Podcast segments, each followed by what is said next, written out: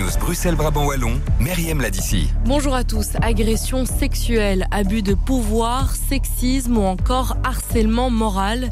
Les étudiants du Conservatoire de Bruxelles crient leur ras-le-bol. Ils dénoncent un climat toxique au sein de l'établissement. Hier, une cinquantaine d'entre eux ont décidé de boycotter les cours. Les étudiants se sont réunis en assemblée générale soutenue par le Conseil des étudiants du Conservatoire.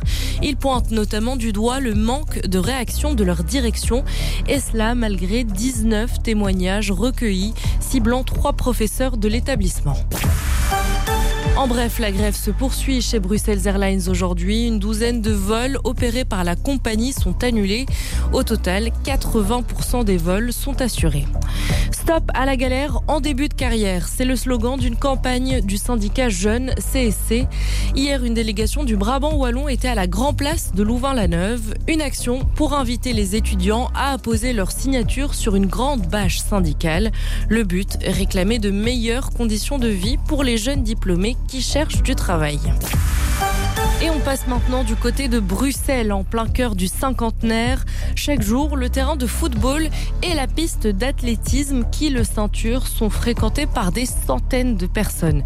Mais certains sportifs se plaignent de l'état de l'espace, des flaques d'eau et des trous sur le terrain de football par exemple ou encore des bosses sur la piste d'athlétisme.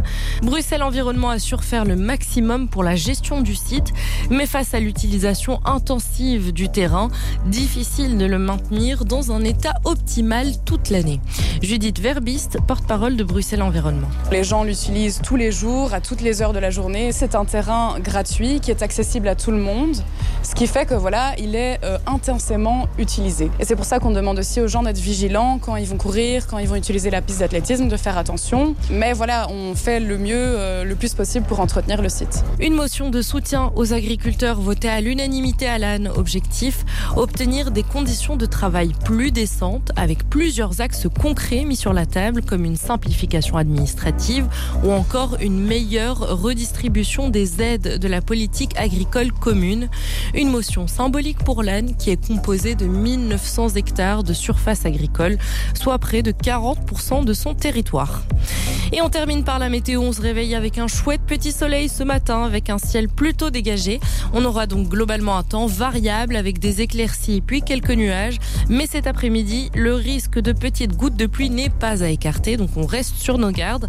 Par contre, côté température, on est toujours sur de la douceur. Les maxima seront compris entre 7 et 10 degrés. C'est la fin de ce Contact News. On se retrouve à 13h. D'ici là, passez un très bon vendredi.